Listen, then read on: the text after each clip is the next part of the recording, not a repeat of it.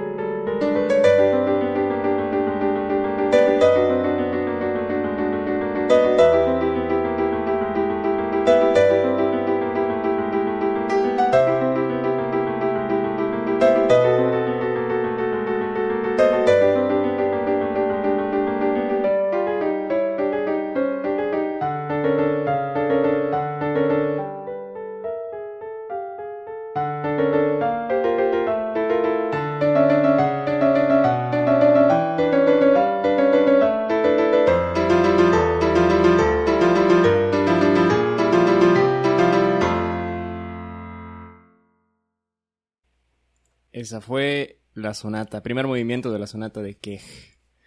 Muy bien. Ah, aquí estoy viendo información interesante. Movimientos próximos. Pero eso será para otro episodio. Muy bien. Fíjate que ya habíamos escuchado esta pieza, lo que hablábamos al inicio de que eh, el podcast iba tomando su, eh, digamos, su desarrollo y hubo un episodio en el que ya habíamos tratado esta música y la gente no lo vio pues porque se perdió la laptop. Pero qué bueno volver a escuchar tu música porque se reafirman los, los aspectos positivos. Eh, es bueno recordar que la sonata, o sea, hablamos de que es algo escolar, dijiste, es algo didáctico, ¿no? Porque sí, tenemos que aprender a escribir una sonata. Y la sonata, si bien toma su auge en el clásico y en el romántico, es una forma que viene derivada de otra muy grande y muy importante que es la, la fuga. Entonces, en la fuga las cosas pasan de manera más eh, vertical, o sea, donde está el sujeto, también tiene que sonar un contrasujeto, y después eso se hace de manera más lineal, lo cual permite agregar narrativa, que es una de las características más potentes de la sonata. La, línea narrativa que sigue a través de los temas. Entonces, lo que antes sonaba junto, es decir, sujeto contra sujeto, decir tema A, tema B, ahora suena de manera lineal, primero el tema A, luego el tema B. Y eso es lo que se siente en, tu sonata, ¿no? Es muy claro la manera en que mm, logras bien los contrastes del el compás que es es nueve octavos o doce octavos, no recuerdo. Eh, nueve octavos. Ajá, que al inicio es, ya habíamos mencionado esto alguna vez, complicado de encontrar porque mm, por la línea cromática que le pones al, al centro, ¿no? Que es como el otro una nueva percepción del, del bajo Alberti, ¿no? En vez de hacer algo más tradicional, es cromático y eso, por eso decía que tiene como que este enfoque personal. Pero en el tema B, que se siente el balseado del tan, tarararan, tan, tan, se siente el contraste, que es lo importante, ¿no? Del, del, al hacer una sonata, ¿no? Que logres contrastar entre tema principal, tema secundario y hacer esta línea narrativa, ¿no? Súper bien en el desarrollo utilizando el tema principal variado, como dices, ¿no? Lo que sonaba en la voz, este, el, el acompañamiento que sonaba al centro ahora suena arriba, ¿no? Que es como un cambio de orquestación también de textura para regresar a lo que ya conocemos, ¿no? Entonces, definitivamente, sería interesante después escuchar los otros movimientos, saber cómo seguiste la, la línea narrativa del, o al menos estética de tu primer movimiento. Claro, claro. Sí, y, pues bueno, sí, esta pieza nos enseña mucho a trabajar los temas, justamente como lo hablábamos de que con los preludios o con, o no sé, por ejemplo, una marcha, que también hice una suite romántica que vamos a presentar próximamente. Eh, hablas de una marcha, hablas de un vals, hablas de un nocturno, eh, hablas de, sacas un tema, ¿no? Y de un tema sacas tu pieza. Pero en este caso es interesante trabajar con dos temas. Entonces, en el desarrollo, pues, ¿cómo, cómo utilizo esos dos temas para desarrollar una pieza en forma sonata? Entonces, sí, es un trabajo muy, muy bonito que me gustó mucho. Y pues sí, es este muy didáctico. Yo creo que todos en algún momento tienen que aprender a hacer una sonata, los que estudian composición. Sí, es, definitivamente un paso necesario. Pues muy bien, que bueno. Ahora yo voy a compartirles mi sonata.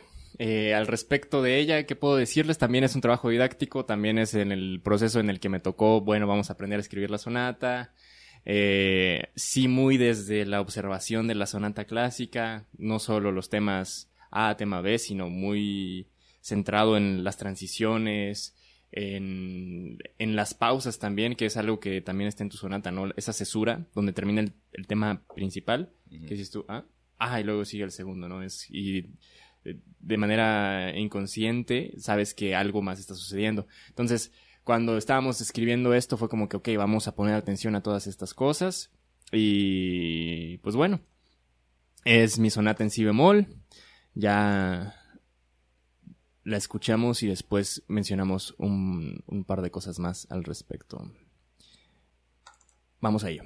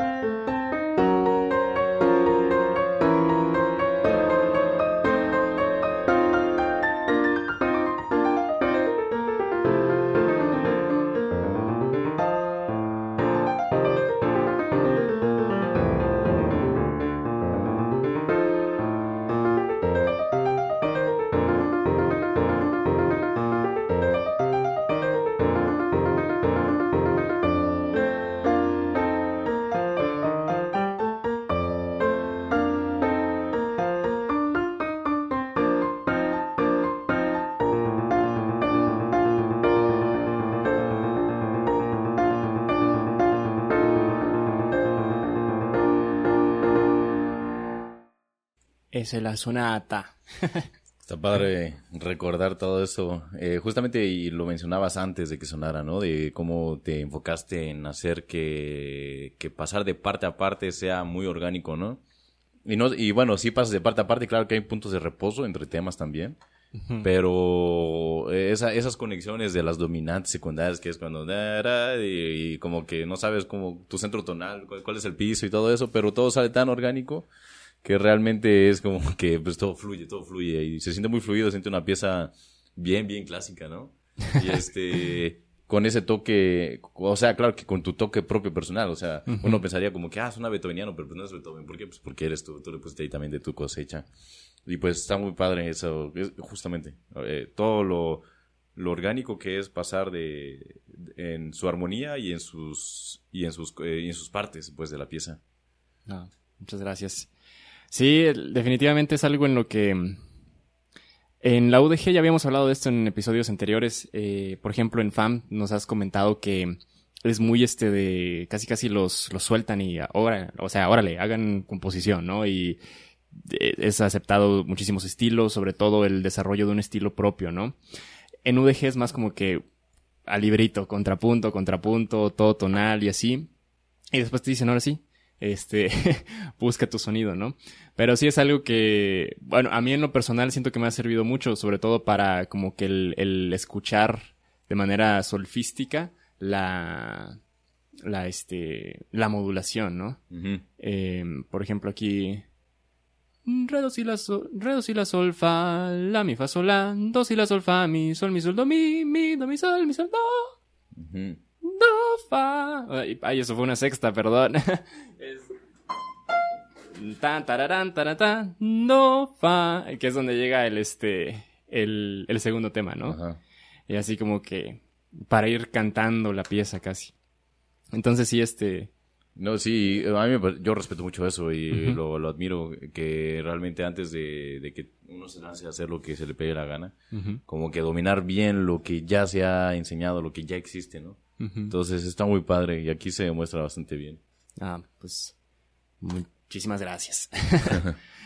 eh, para continuar, ahora quiero presentar otra pieza que también forma parte de mi proceso académico, o sea, es decir, esta pieza también es de decir, el analizar, investigar, ahora distinto, este es una pieza para trío de cuerdas, es un violín, viola y cello, pero aquí esta pieza no la conoces, eh, porque estas dos que vamos hasta el momento, pues ya la habíamos escuchado uno del otro, ¿no? Sí. Es nueva para la gente que nos está escuchando, ¿no? Y esperamos que les guste. Pero esta pieza que sigue no la has escuchado. Eh, y aquí sí ya entró la parte de el maestro nos dijo, ahora sí busquen otra cosa, ¿no? Ya no quiero escuchar este algo ni barroco ni clásico, ¿no? Aquí vayan buscando qué onda, ¿no? Y bueno, un par de cosas que mencionar antes de que la escuchemos. Eh, la, la pieza para trío de cuerdas está hecha con una, un ejercicio de, o un este sistema compositivo de compound harmony se llama. Eh, parecido a la idea del que hay detrás del serialismo, pero no es lo mismo. Agarré, es agarrar sonidos, que dices tú, quiero, no sé.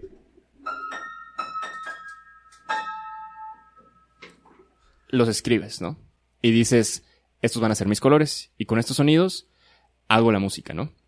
Entonces da la posibilidad de, después los puedes cambiar de altura, lo, tras, lo transpones cromáticamente, diatónicamente, para tener más posibilidades, ¿no? Dependiendo que este, que quieras lograr. Esta es una miniatura, entonces es una pieza corta, eh, pero a raíz de ahí eh, partí, ¿no? Entonces ya en el transcurso lo que vamos a escuchar, si ponemos atención, es algo melódico, pero no tonal. Entonces es, es otro approach, digamos, a la, a la manera de trabajar la música. Y llega a ser poliescalar. Del, del ejercicio de, de las notas que agarré, eh, son estas que se escuchan, se van a escuchar al inicio. Luego mi razonamiento era, cada instrumento va a ser una parte de, de esos sonidos que pueden formar una escala. Cada instrumento va a ser una parte distinta, ¿no? Entonces, el, al tener una combinación de sonidos que pueden formar un acorde, pero los partes por secciones, es como si cada instrumento esté haciendo una parte de la escala. Y al hacer eso es como si cada instrumento pareciera que está haciendo una tonalidad distinta, pero no es, no sería una tonalidad distinta, simplemente es como escalas distintas. Eso es lo que me gustaría mencionar al respecto de la pieza. Teniendo eso en mente, eh, escuchamos la miniatura para trío de cuerdas.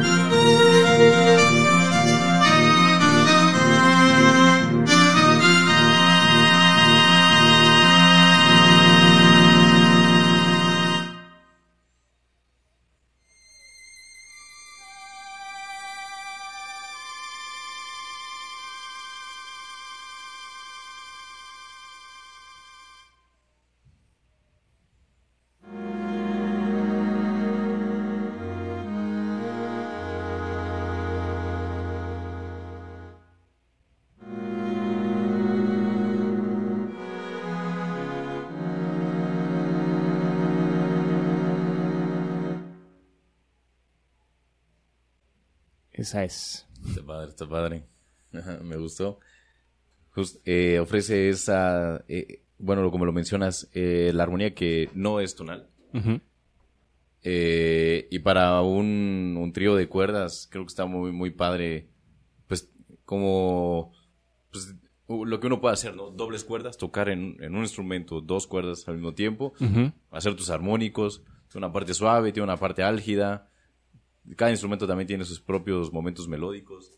Así que en una miniatura creo que eso se, se muestra muy bien y sí, está atractiva. Creo que, creo que cualquier ensamble podría estar interesado en tocar eso. Ojalá que sí. La verdad sí me hace ilusión que, que este tipo de piezas son más recientes. Hay un año de diferencia entre la sonata que estoy presentando y esta pieza. Eh, un año de diferencia y, y, tres semestres, por así decirlo, de trabajo.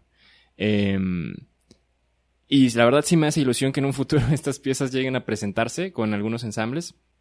Si alguien, algún ensamble está escuchando este podcast, nos pueden, o, pianistas para presentar la música de qué. Bueno, tú, tú sueles presentar tu propia música, eso es algo muy chido.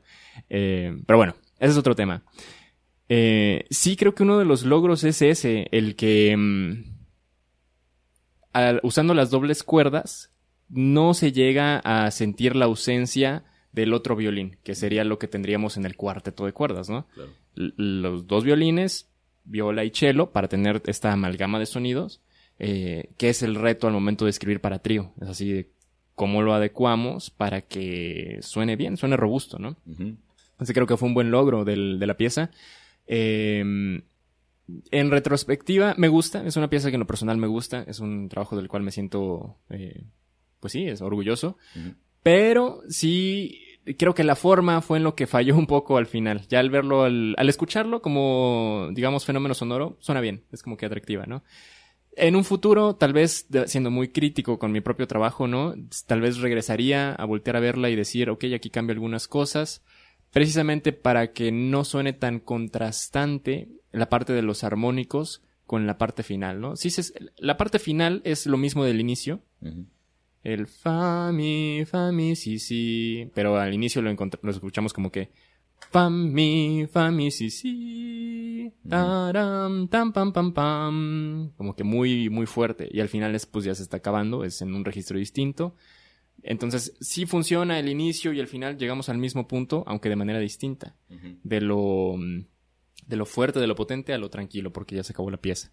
En el transcurso están las partes melódicas que dices, es este, la, parte del clímax.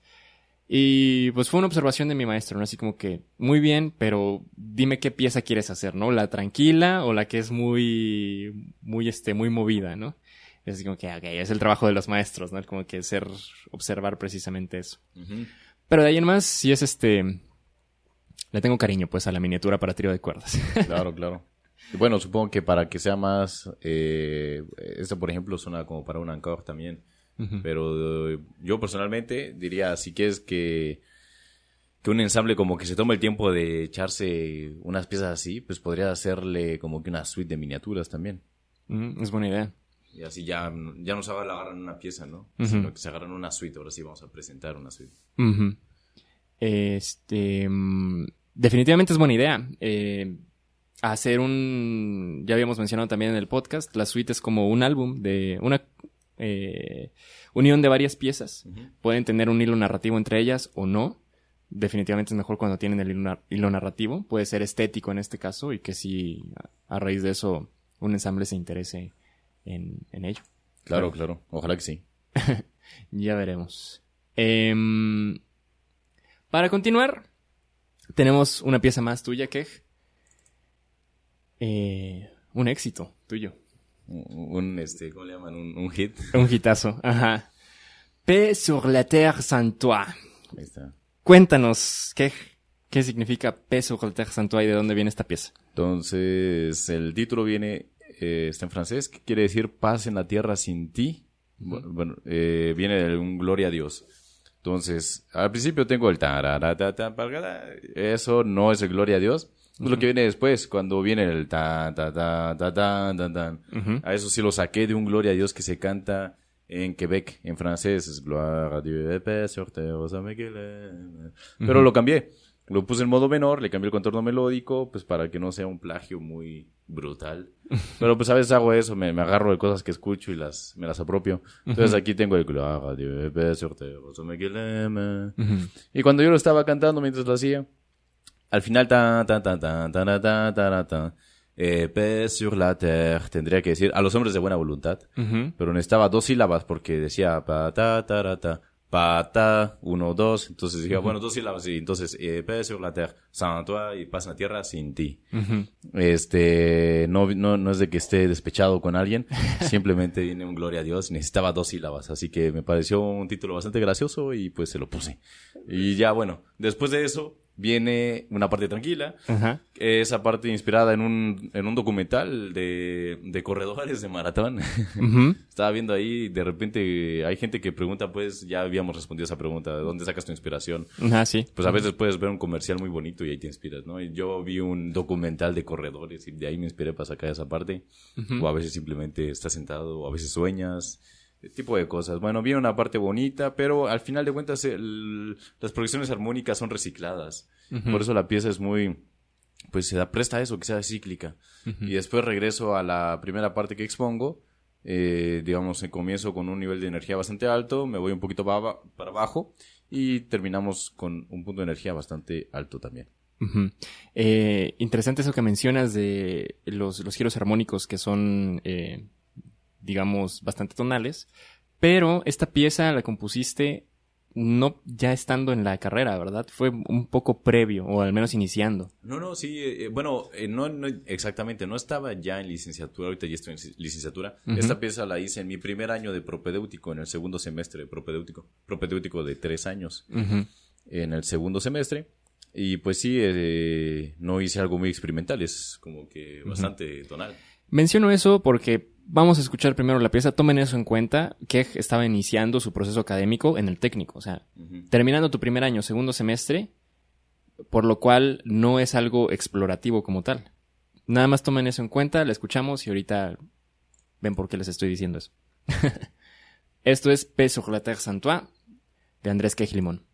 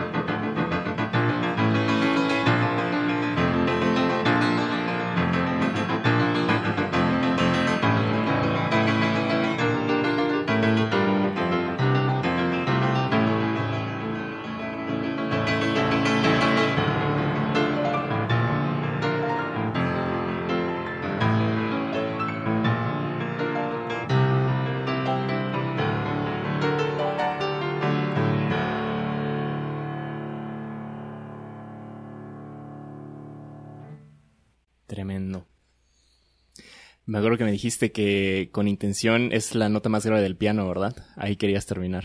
El, re- eh, bueno, eh, ocupo el La, pero antes. Ajá. Ahí acabo en el Re, ¿no? Ajá. Ah, o sea, Es- la re, el quinto primero, pero grave, gravísimo, así de que se note que ahí acabó. Ajá, que se note que el piano está completo. Ajá, sí. Les mencionaba antes de... Ah, bueno, sí. Em, segundo semestre de técnico. Sí, los, la armonía es, digamos, convencional, pero lo que hay detrás, ¿no? O sea, tu, tu estilo compositivo. Porque también eh, lo que están escuchando, la grabación, eh, eres tú tocando la, la pieza. Entonces, es una pieza muy enérgica, tiene su exigencia técnica también. O sea, es, es un pianista que compuso esta, con técnica, que compuso esta pieza. Y eso es lo más, este, creo que lo que luce más. La armonía, si bien es la salsa que usa cada compositor para hacer su música, o como que el condimento, eh, no cambia lo que es la música como tal. O sea, o hay veces que aquí yo creo que luce más el estilo propio, ¿no? Que es como que en esta pieza muy fuerte y que tiene buenos contrastes, que es algo que haces también bien en tu sonata. O sea, en, al usar el mismo compás en la sonata, logras hacer el compás, eh, el, el contraste a través de la sensación del, del balseado del segundo tema, ¿no? Y aquí el tema que dices que está inspirado de, del documental que viste, ¿no? Que tiene aspectos muy chidos. Eh, es muy lírico. O sea, que es algo que esperarías también en, el, por ejemplo, en, en una sonata clásica, ¿no? Que un tema secundario sea muy lírico, muy cantable, ¿no? Y hay partes en las que eh, la melodía en la soprano, a, pesar del, del el- el movimiento que va en la parte media del piano, eh, pues suena muy bonito, ¿no? Eh, pa, pa, re, do, re, mi, fa, sol, la, si, la, do, sol, sol, todo, o sea, como que bien llevado, ¿no? Y esa parte justamente como es suave, pues en la mano derecha ahí con el... Ajá. Lo puse ahí para que, como de por sí hay mucho movimiento antes, pues no quería pausar el movimiento, ¿no? Como un tam... Sería una pausa muy brutal, entonces mejor dejar el movimiento, pero que sea suavecito y ya la melodía superior más suave. Pausada también. Totalmente, porque está el contraste, pero no se cae la pieza. Sabes que llegas a un punto de reposo. Y, y fíjate que eso creo que funciona muy bien eh, porque hay distintas maneras de crear movimiento en una pieza. Puede ser a través de lo enérgico, que es por ejemplo el, el tema principal, en los arpegios quebrados, o después el movimiento que haces con los, los bloques de acordes, ¿no? De chan, chan, chan, chan, chan, chan, chan, casi, casi, ¿no? Pero luego lo cambias, dices, utilizo, utilizo otro recurso que es el, el del movimiento en la voz media del piano, ¿no? Entonces, eh, por eso tomar en cuenta que a pesar de que es un, un lenguaje armónico convencional, no le quita para nada la, la identidad propia que tiene la pieza y, y la potencia, ¿no? Entonces, por eso decidimos cerrar con Peso Relataire Santois, un hitazo de Andrés Quejlimo. no, yo igual me gusta cerrar conciertos con esa porque pues es como para dejar satisfechos a todos. Muy bien. Pues, ¿algo más que quieras compartirnos, Kej, respecto a alguna de tus piezas, respecto a algo más? Bueno, pues eh, la sonata es una pieza muy eh, estricta, muy pedagógica y todo. Pues esta es una pieza muy libre. Eh, entonces es parte de los, de los procesos creativos, ¿no? También la rigurosidad y la libertad, lo que te sale de tu cabeza. Totalmente. Stravinsky decía que se sentía más libre cuando más contenido estaba.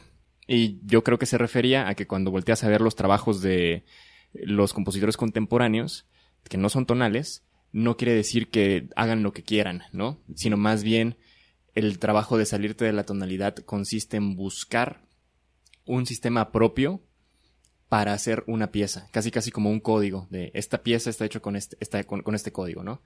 Si partes de lo sin, sin orden, es decir, todas las teclas del piano, por ejemplo, todas las notas, es más complicado encontrar un, un camino a seguir, ¿no? Pero cuando sales de lo tonal, que ya es una ruptura de la estructura, eh, y encuentras otra, entonces ahí es el punto en el que se da nuevamente la creatividad, ¿no? Creatividad no significa echar toda la basura, sino tomarlo todo en cuenta y buscar algo nuevo, ¿no? Por lo que dices, ¿no? De está la parte estricta de que hay que saber este trabajar la forma, desarrollar tales aspectos para luego ser más libre cuando se, se puede, ¿no? Pues ahí están las piezas. Así es. Pues esperamos que les haya gustado, las personas que nos acompañaron en este episodio. Nuevamente la idea pues es que en estos episodios ya mostremos nuestra música. En esta ocasión fue más desde el aspecto de trabajos un poco académicos. Eh, me has platicado fuera de cámara que tienes por ahí ya unas piezas de arpa o algunos principios de orquestación, entonces lo iremos checando en otros episodios. Y pues nada, Muchísimas gracias por acompañarnos. Esperamos que les hayan gustado las piezas. Eh, las pueden encontrar, van a ver los clips de, de, este podcast pues en nuestra, en Instagram, en mi Instagram, me pueden encontrar como Luis Pano. El podcast está en YouTube, lo están escuchando tal vez en Spotify también o en Anchor. Quej, ¿cómo te encontramos a ti en, redes, en Instagram? O? Facebook, Instagram, Andrés Quej Limón. Ahí están mis piezas también. Andrés Quej Limón. Sí, la, algo muy bueno de tu trabajo es que las tienes ya documentadas y ya, digamos, distribuidas, al menos para que la gente pueda escucharlas en, en esas plataformas. Pues eso es todo. Nuevamente, muchísimas gracias. Hasta la próxima. Nos vemos.